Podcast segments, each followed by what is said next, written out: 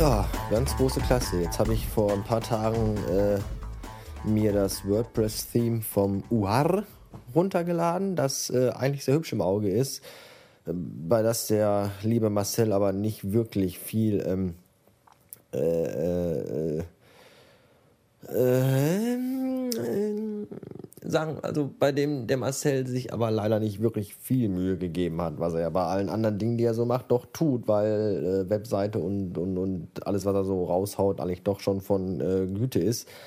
Nur bei dem Theme hat er halt ein bisschen ähm, nachgehangen und da musste ich halt ein bisschen von Hand was machen und in, in diesem, diesem Theme-Editor rumeiern und habe da wieder gemerkt, dass WordPress echt ein super Arschloch ist.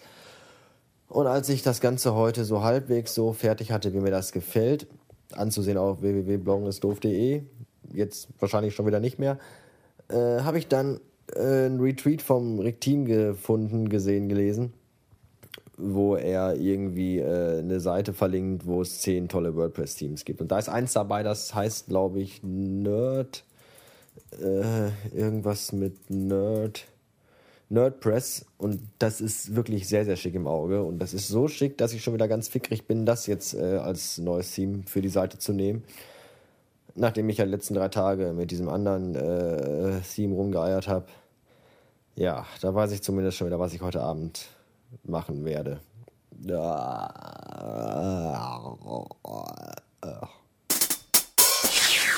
Oh, ich könnte ja gerade schon mal so ein kleines bisschen kotzen äh, als ich vor Zeiten äh, die ganze Kacke hier hingeschmissen habe, da habe ich mir dann auch gedacht, dann brauchst du ja auch deinen ganzen scheiß Podhost-Account nicht mehr. Also schiebst das Ding mal runter auf äh, hier Basic Standard, hier keine Ahnung was. So.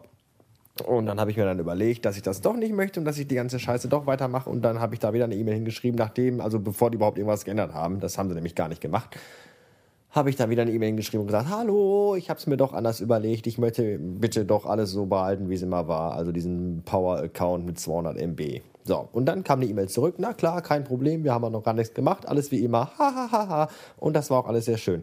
Jetzt wollte ich gerade die Folge hochladen und jetzt gucke ich gerade da rein und sehe, ich bin wieder in diesem scheiß Basic-Tarif mit 50 Megabyte im Monat. So, und habe direkt sieben, äh, eine Rechnung bekommen mit sieben Einheiten oder sechs bis April 2010 was soll denn der Scheiß jetzt schon wieder? Jetzt kann ich da erstmal eine E-Mail hinschreiben und den verklickern, warum und überhaupt. Und die müssen mir dann verklickern, warum und überhaupt. Und ich weiß gar nicht, was das alles soll.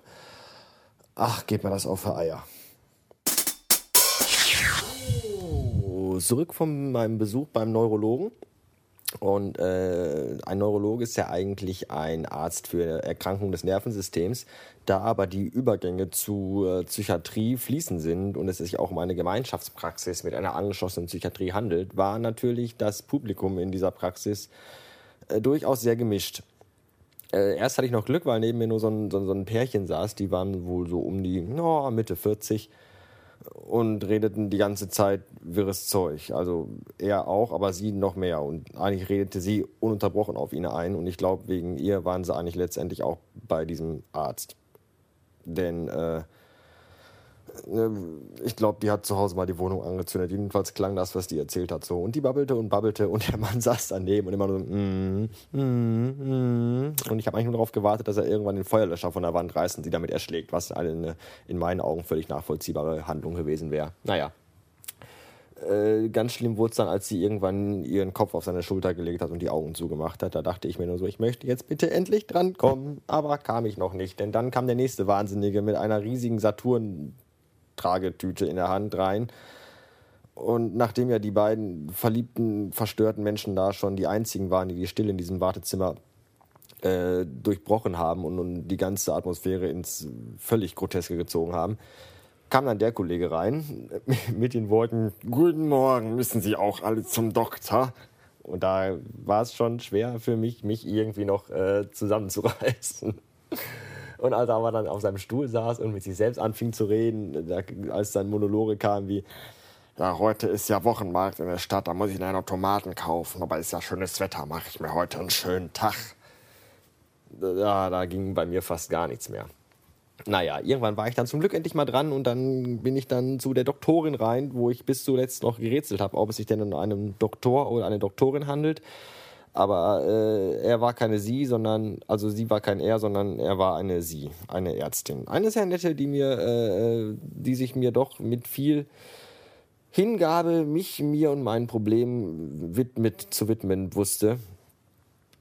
Und was ich ganz seltsam fand, das erste, was sie wollte, war, dass ich meine Schuhe, meine Socken ausziehe. Und dann hat sie mich auf diesen Untersuchungsliegen-Tisch-Ding gesetzt und mit so einem kleinen Hammer an meinen Gelenken rumgehämmert und an meinen Füßen rumgedrückt. Und das kam mir schon etwas seltsam vor. Und ich habe ihr erst vorgeschlagen, sie sollte vielleicht ihrerseits meinen Kollegen aufsuchen.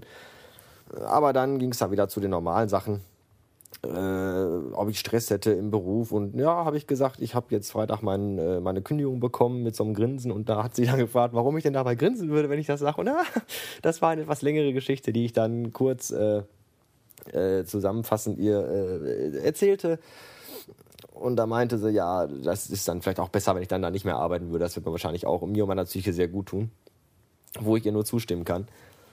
Und ja, im Großen und Ganzen war halt ihre Meinung, dass das Ganze wohl psychisch ist, dass ich wohl anscheinend einen Klatsch weg habe. So habe ich das jedenfalls verstanden. Und jetzt habe ich noch einen Termin bekommen für eine Untersuchung meines äh, Haupt äh, äh, hier Haupt meines Hauptes, meines Schädels. MRT heißt das, wo dann der Kopf in so eine Röhre reingeschoben wird und lustige äh, Gammastrahlen mein Gehirn zerbröseln. Da muss ich aber erst im November hin. Vorher ist da kein Platz für mich. Und dann soll ich dann nochmal wiederkommen und dann wird nochmal geguckt, ob ich mit Tabletten vollgepumpt werde oder ob ich das so durchstehe. Aber sie meinte schon, ich wirke jetzt nicht sehr labil und ich werde das wohl so schaffen. Ich fühle mich auch gar nicht so labil. Wenn ich zwei Flaschen Wein drin habe, geht es bei mir eigentlich wieder ganz gut. Naja, das also dazu.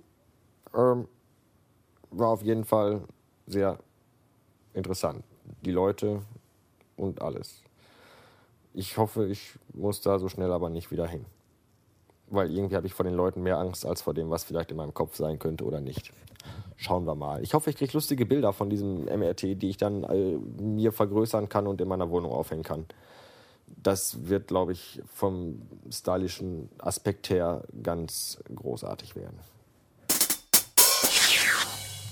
Also ich weiß ja nicht, ob ihr zu Hause euer Geschirr per Hand spült oder ob ihr dafür einen Automaten habt. Aber wenn ihr keinen Automaten habt, lasst euch von mir einen Tipp geben. Töpfe und Teller mit eingebrannten Grießbrei-Resten, eingebrannt und eingetrocknet, sollten am gleichen Abend äh, gespült werden, wie der Verzehr stattgefunden hat. Weil wenn man die Scheiße nämlich am nächsten Tag spülen will, kratzt man sich die Fingernägel in den Porzellanschalen und den Metalltöpfen wund. Weil die Scheiße nämlich pappt wie blöde und kriegt gleich einen Brechreiz. Oh, zum Kotzen.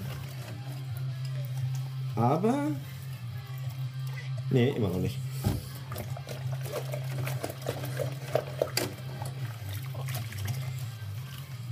Heute Abend gibt es übrigens Fischstäben, habe ich vorhin beschlossen, als ich im Supermarkt meines Vertrauens war. Hatte ich lange nicht mehr, wird mal wieder Zeit. Ja.